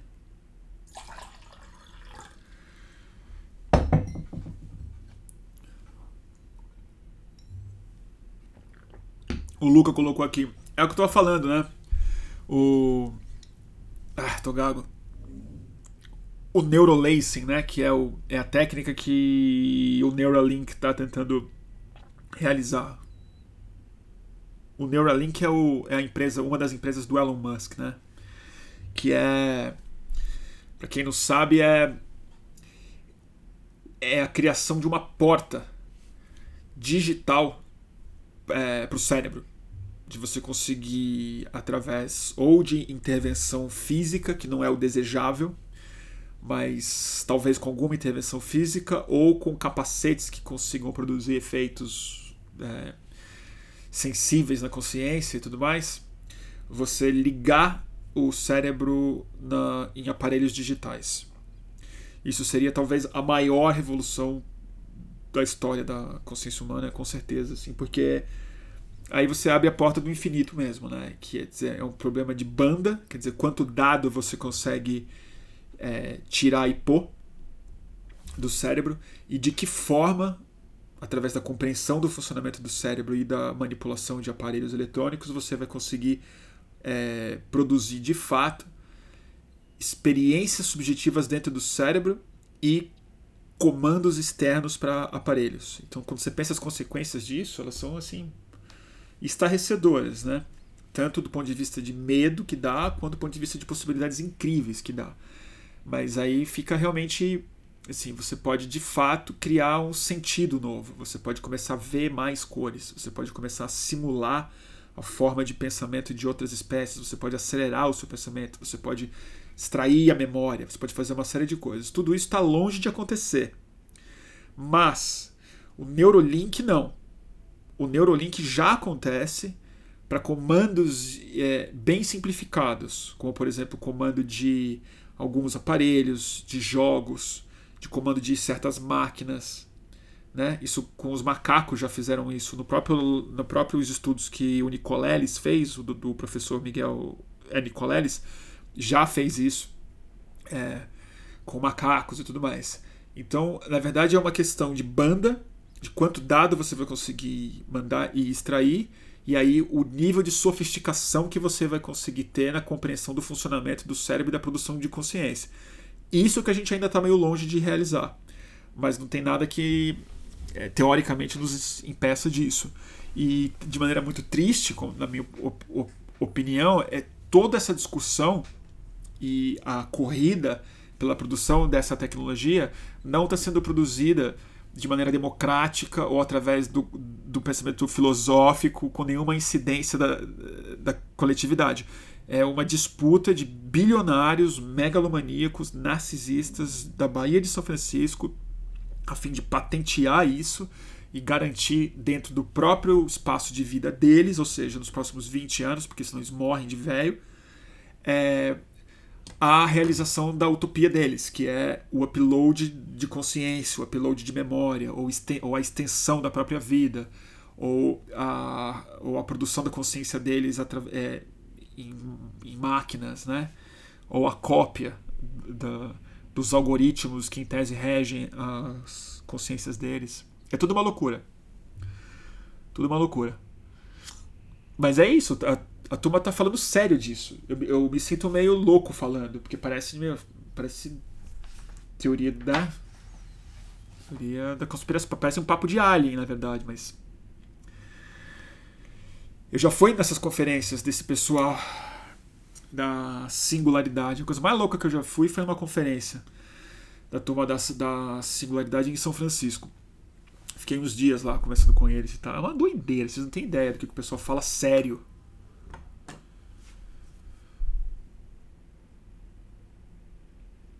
Uma loucura.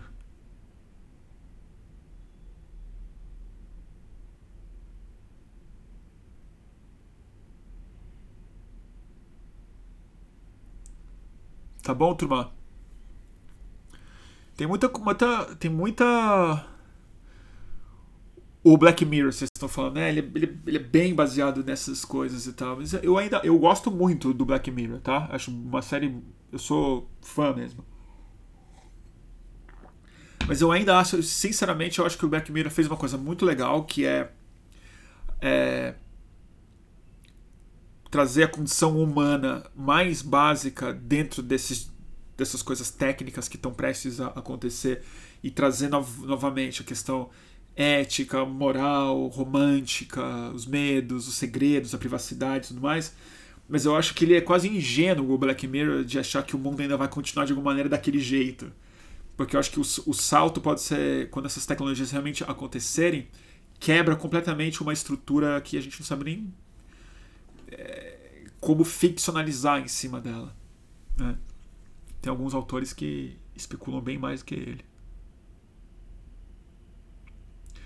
O Toffoli está falando aqui. Oi, Toffoli, a galera está se auto-enganando, né? Numa base científica alguma, ele está falando. Eu também acho. Toffoli, eu acho que a turma está viajando um pouco nisso.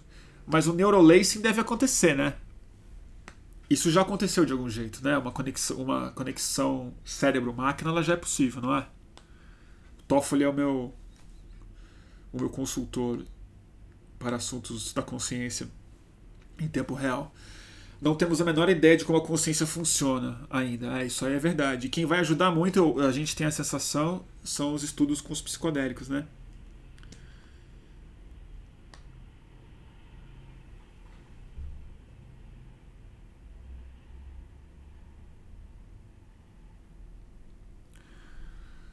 O Oga tá perguntando aqui se eu vi o trailer do Divino Amor. Não vi. É, é legal, Oga? Não tenho a menor ideia do que você tá falando.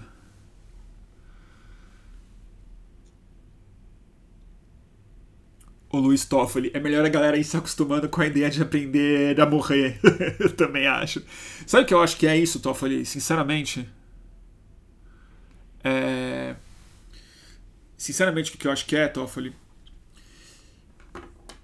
eu acho que é tudo, na verdade, sim, um estado de negação fudido do fracasso do tecnicismo como é, modelo de progresso.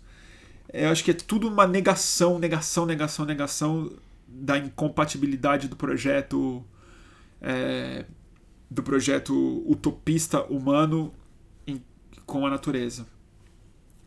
Eu acho que é negação, não é de que o indivíduo morre, é de que talvez a nossa espécie vá, pra, vá pro saco mesmo, caso a gente não reveja outros outros outras coisas muito mais profundas, né, do que é, do que tecnologia. E aí é uma aposta quadruplicada na coisa. É assim, bota todas as fichas na tecnologia. Porque agora é tarde demais. Então vamos nos convencer de que não é que a natureza vai ser salva, a gente não vai morrer mais. E assim, isso é uma piração completa, né?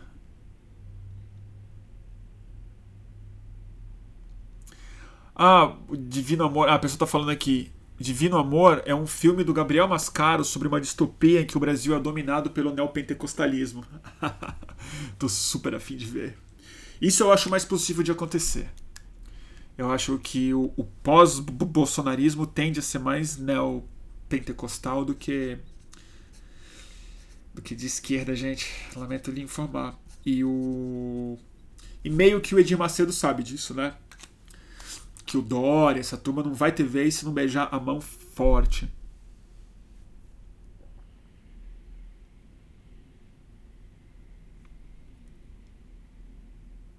Eu vou ver esse filme.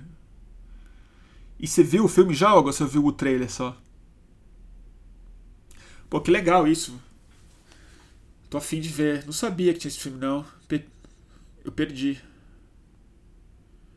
Que ótimo.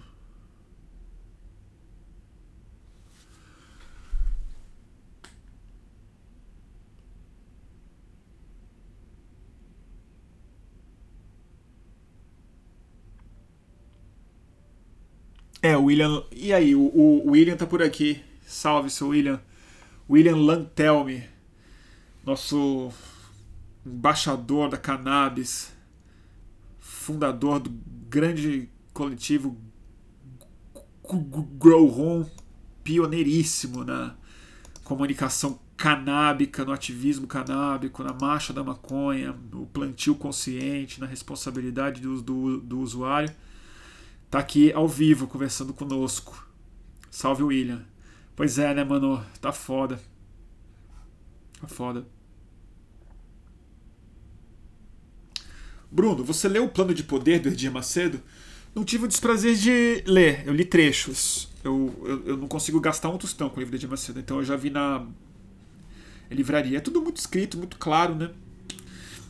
Alguém falou do Irã. Eu já falei disso aqui, né? Eu acho que a nossa referência é muito mais o Irã do que a Venezuela. O que está acontecendo no Brasil é uma revolução neopentecostal nos moldes antissistêmicos da Revolução Islâmica, que aconteceu no Irã em 79. E só que a, a, a nossa não é uma revolução imediata, mas o processo de controle de subjetividade de, e, de, e de equacionar projeto político com projeto religioso e de produção de um ser humano brasileiro ligado a essa teologia é evidentemente parecido com as revoluções teocráticas que aconteceram no Oriente Médio.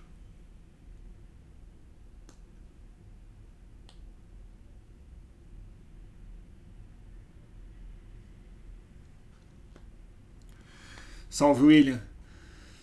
E esse mês tem, tem STF de novo, né? Tu acha que rola? Cara, eu não sei se vai rolar, William.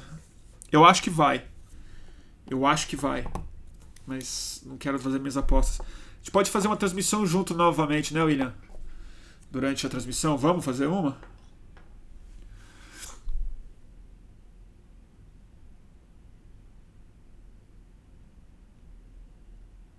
O Oga tá perguntando: distanciamos da Turquia, pois em algum momento a última semana me cheirou a autogolpe. Cheirou a muita gente autogolpe, mas eu acho que também tem um autogolpe. A gente não pode esquecer de uma coisa: o Bolsonaro ele é bem mais burro do que estratégico. Eu acho que o autogolpe dele é muito mais fruto de um auto-engano. E o domingo é um teste para isso, na verdade. Porque eu acho que o Bolsonaro ele confunde, mais do que a média do brasileiro, que já confunde bastante, ele confunde rede social com realidade. Ele acredita que os bots existem, eu acho. Acho que ninguém explicou para ele o que, que é um bot. Então eu acho que ele acha que ele tem mais que ele tem mais apoio do que ele de fato tem na sociedade. E eu acho que ele acha que ele tem mais apoio no exército e nas polícias do que talvez ele de fato tenha. Porque, no, novamente, a base do Bolsonaro também tem seus próprios interesses. E aí eu acho que o auto-engano dele é mais forte do que a chance dele de dar um auto-golpe. Acho que ele não tem. Acho que ele ainda não tem base suficiente para isso em lugar nenhum, na verdade. Muito menos no exército. Porque ele cometeu a. né? A gafe de colocar de vice um general. Então é um pouco mais complicado do que isso. Uh, mas eu acho que, sem dúvida, é mais do que servir a um interesse de autogolpe, eu acho que serve de fato para o que eu falei no começo dessa live, eu não quero me repetir muito, que é criar uma suposta cisão na base dele, mas que no fundo acaba isolando mais a esquerda e criando uma falsa é, oposição interna. Sei lá. Ele é muito burro, né, gente? ele é muito, muito, muito burro. Porque a sensação de autogolpe dele, eu acho que, tipo, essa sensação que a gente tem de autogolpe, gente muito mais habilidosa do que ele não conseguiu. Né? E o Bolsonaro é frágil. O bolsonarismo não é frágil, o Bolsonaro é frágil. E o Bolsonaro talvez não entenda tão bem o bolsonarismo quanto o MBL, por exemplo, quanto o Dória, por exemplo, que são pessoas que são extremamente bolsonaristas, de essência, o coração bolsonarista mesmo, e que prescindem do Bolsonaro, eventualmente, podem prescindir do Bolsonaro para continuarem sendo bolsonaristas. Então acho que a gente tem que ser muito mais atento aos movimentos políticos do, do MBL, do Dória, do Witzel, do, da Janaína Pascoal, da Joyce Hasselman, do que do próprio Bolsonaro. Que, como a gente sabe, não consegue pronunciar uma, o próprio slogan dele que ele chamou de chavão. Como é que faz, né, gente? Então, eu acho que a gente tem que ter medo, mas talvez o medo seja outro, não, não o que aparece ser o mais à mão.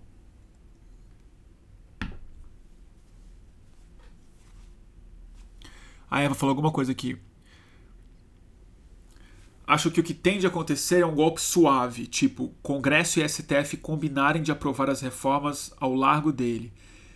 Ele fica de decorativo. Eu também acho. Eu acho que é o que eu acho que é o tipo de ditadura que tende a se instalar. Que é uma de curso natural das é o fim do debate e a alienação completa da ideia do contraditório. É tipo, a oposição torna-se irrelevante. Vira uma coisa mais performática mesmo. Por isso que eu insisto. Se a gente quiser ter alguma esperança ainda de fiapo, ainda de resistência institucional e política, talvez o mais interessante que a gente possa fazer é começar a discutir sério agora as eleições municipais do ano que vem.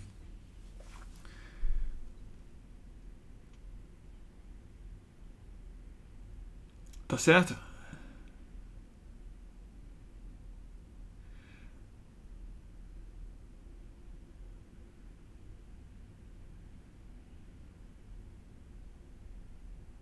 É isso aí, Tumar.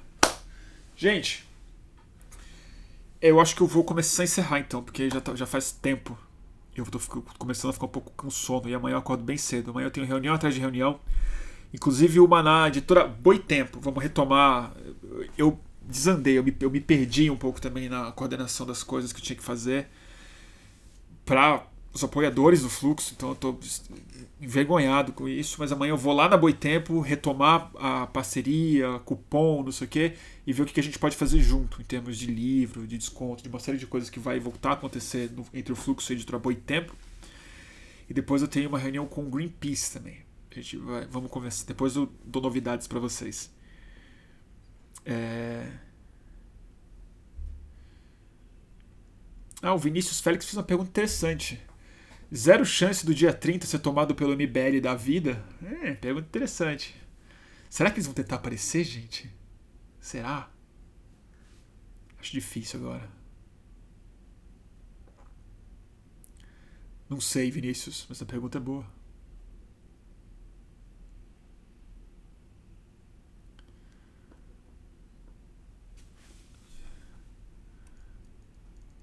Oh, a Alisson.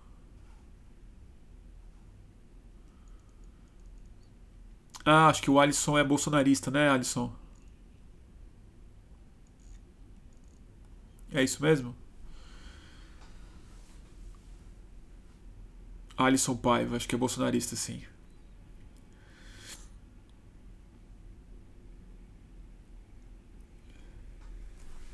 Lamento, Alisson. Depois, se tiver curiosidade, se tiver interesse, tempo, é, sei lá, eu tenho, tenho muitos outros vídeos que eu, eu fiz sobre o Bolsonaro, sobre porque que eu acho que é uma péssima escolha você ser bolsonarista. E aí dá, um, dá uma olhada. Chama Boletim do Fim do Mundo, essas transmissões que eu faço aqui. Se quiser, assiste lá. E dá uma olhadinha. É, eu recomendo alguns. Qual que eu podia recomendar, gente? Tem um que é bom, que eu acho que você pode ver, que explica bem o que eu acho do Bolsonaro recentemente, que é o do capanga, chama o capanguismo. Dá uma olhada, explica por que, que ele não é um líder. Por que, que ele se identifica muito mais com um funcionário do que com uma, com uma liderança. E você pode estar se confundindo também de ter ele como seu líder, porque ele não gosta dessa, dessa posição. Mas tem mil outros, dá uma olhada, tem vários temas e tal. Tá bom?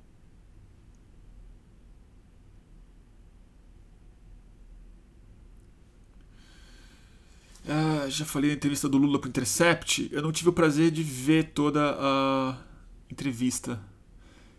Eu tô um pouco atrasado, gente. De, de, eu não tô conseguindo ler toda a.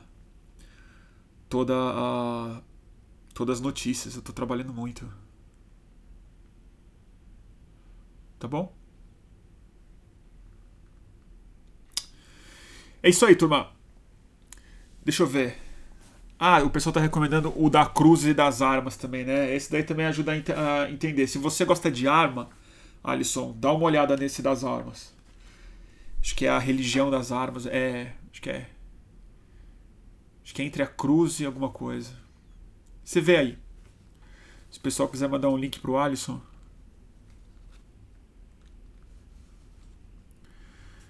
você não liga se é Bolsonaro ou Lula, só quer que o Brasil avance? Então, Alisson, todo mundo quer, mas a questão é como, né? Aí faz muita diferença. E mas dá uma olhada lá se tiver, se já está aqui me escutando, dá uma olhada nos outros, que aí para eu não ter que repetir tudo. Tem muito material lá. Tem tem podcast também. Você pode escutar no Spotify, chama Boletim do Fim do Mundo. No Spotify. Gente, o que, que eu recomendo hoje de livro? Eu, pior que se eu pudesse, ficava falando só do final de Game of Thrones hoje. Mas sei lá, eu acho meio chato ficar discutindo Game of Thrones em público. Eu tenho vergonha quase. Porque eu fiquei super envolvido. Mas sei lá. O que, que eu posso recomendar de livro? Eu ainda tô preso no crime e Castigo, então não tem nada novo para recomendar hoje. Crime e Castigo, aliás, quem, quem não leu, faça-me favor e lê. Dostoiévski, realmente, sim. O cara tá de parabéns, viu? É, tem um livro que quem quiser. Ah, não, esse não vou nem recomendar. É muito baixo astral. Muito baixo astral. É. Ó, oh, o Alisson, ele vai dar uma olhada. Que bom, Alisson. Dá uma olhada de, de, depois me fala se você se fez algum. se tem sentido, tá bom? Mas dá uma repensada aí. Eu acho que você devia repensar aí no dia 26. Não vai não, cara. Vai ter um pessoal lá bem estranho, Alisson. Eu te garanto. Eu, eu já fui em várias dessas. Não é um bom clima para você. Vai ter muita gente armada. Não é bacana. É, eu tô muito interessado nessas edições que a N-1 tem publicado. Acho que tem sido uma das editoras mais interessantes, junto com a Boitempo e a Todavia, que tem publicado coisas legais.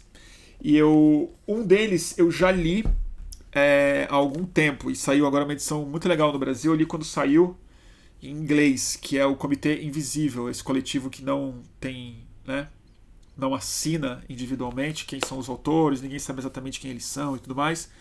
Crise e Insurreição e eles estão editando coisas muito bacanas nessa coleção daqui.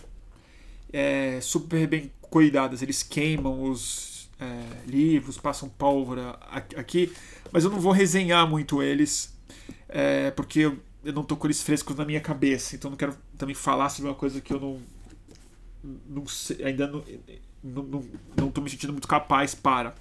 Mas eu, eu recomendo muito que a gente tenha esses livros em casa porque eles de alguma maneira fazem parte da, do pensamento de, de vanguarda de, de ativistas europeus anticapitalistas e muito conectados com uma série dessas crises que a gente está discutindo aqui de maneira, se não circular, mas insistente. Então, e também é uma maneira de apoiar essa editora maravilhosa que edita livros super importantes, como, por exemplo, o livro que eu mais recomendei esse ano inteiro, que é o Crítica da Razão Negra do Aquile Mbembe. Tá bom?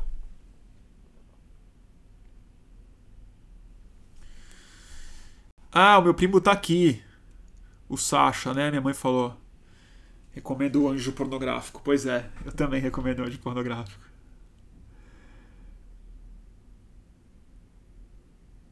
Vamos ver, o Oga falou alguma coisa aqui.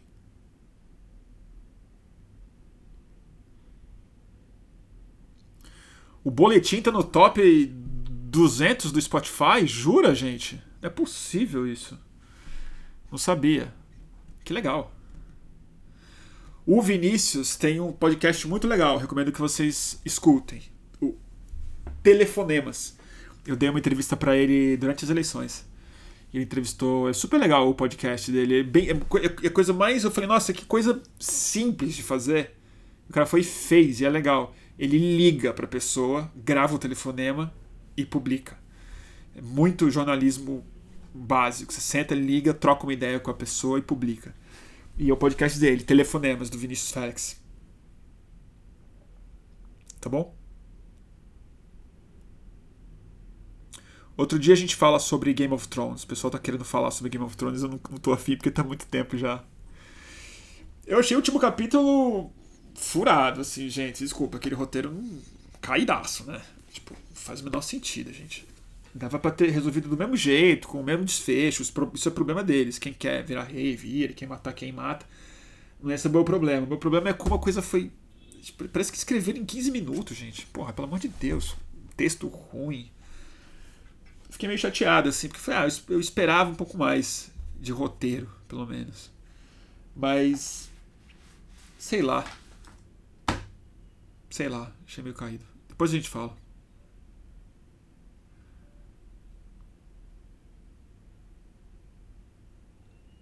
Tá bom, turma? Então é isso. Agradeço demais. É... Agradeço demais a paciência de vocês, o, o interesse. E. E a gente volta a conversar na próxima live. Eu devo fazer. Essa semana eu vou fazer mais uma, com certeza. É... Sobre o quê? Semana que vem eu vou fazer essa sobre política de drogas e o PL 37, que é uma tragédia completa. É... Mas nos próximos dias eu não sei, eu tô querendo trazer mais convidado. Convidadas, convidados mas depois eu anuncio para vocês. Eu tô já. Acho que eu já pifei, tô com a cabeça já avoada. Falei muito, gente. Tá bom? Quem. Vou fazer o jabá, tem que fazer. Quem gostar do que eu faço, do trabalho, catarse.me barra mantém underline o underline fluxo. É graças ao apoio de vocês que essas transmissões são possíveis. E eu cansei de prometer já, mas eu sigo prometendo vou ter que ser mais atento e, e, e, responder mais as mensagens e tal, mas tá foda, eu tô realmente muito ocupado. E essa semana eu passei uma semana indo em médico, fazendo exame, tá tudo bem, mas eu também tive pouco tempo de tocar newsletter e fazer as coisas. Agradeço demais, gente. Tá bom? E até a próxima. A gente se vê numa próxima live. Tá bom? Vou desligar aqui no YouTube antes. Tchau, turma. Fui.